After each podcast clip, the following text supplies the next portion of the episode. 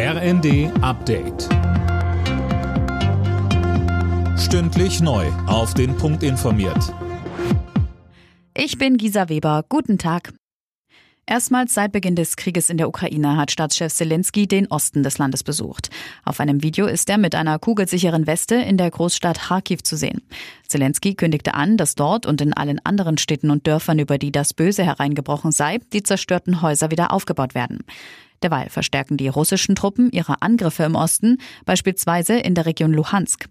Die ukrainischen Truppen bereiten sich offenbar auf den Rückzug vor, um nicht eingekesselt zu werden. Die SPD rudert beim 2-Prozent-Ziel für die Verteidigungsausgaben zurück. Parteichefin Esken sagte der Frankfurter Allgemeinen Sonntagszeitung, man werde das Ziel nicht in jedem Jahr gleichermaßen erreichen. Mehr von Tim Pritztrup. Wenn man heute Großgerät bestellt, bekommt man das erst in drei oder vier Jahren, sagt Esken. Heißt für sie, ein paar Jahre kommt man mit weniger Geld aus, dann steigen die Ausgaben mal ein Jahr schlagartig. Man müsse sich über die Realitäten der Beschaffung im Klaren sein, sagt sie. Heute Abend treffen sich Vertreter von Ampel und Union, um über das 100 Milliarden Euro Programm für die Bundeswehr zu verhandeln. CDU und CSU verlangen, dass das Geld ausschließlich in bessere Ausrüstung für die Truppe fließen soll. Die Probleme bei den Kartenzahlungen in einigen Geschäften in Deutschland werden sich wohl noch ein paar Tage hinziehen. Vom Hersteller der Zahlungsterminals mit Softwareproblemen gibt es zwar ein Update, das ist aber nicht für den flächendeckenden Einsatz ausgelegt.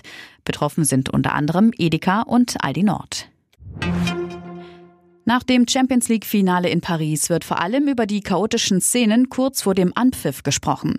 Es gab 68 Festnahmen. Der Gürstes, was war da los? Ja, die UEFA und die französischen Behörden machen die Liverpool-Fans für das Chaos verantwortlich. Tausende hatten demnach versucht, mit gefälschten Tickets ins Stadion zu kommen. Die funktionierten natürlich nicht. An den Drehkreuzen, da bildeten sich dann Staus. Das Spiel konnte erst mit einer halben Stunde Verspätung angepfiffen werden. Vor dem Stadion wuchs die Menschenmenge auch danach noch. Die Polizei setzte schließlich auch Tränengas ein. Das Ganze wird jetzt untersucht. Alle Nachrichten auf rnd.de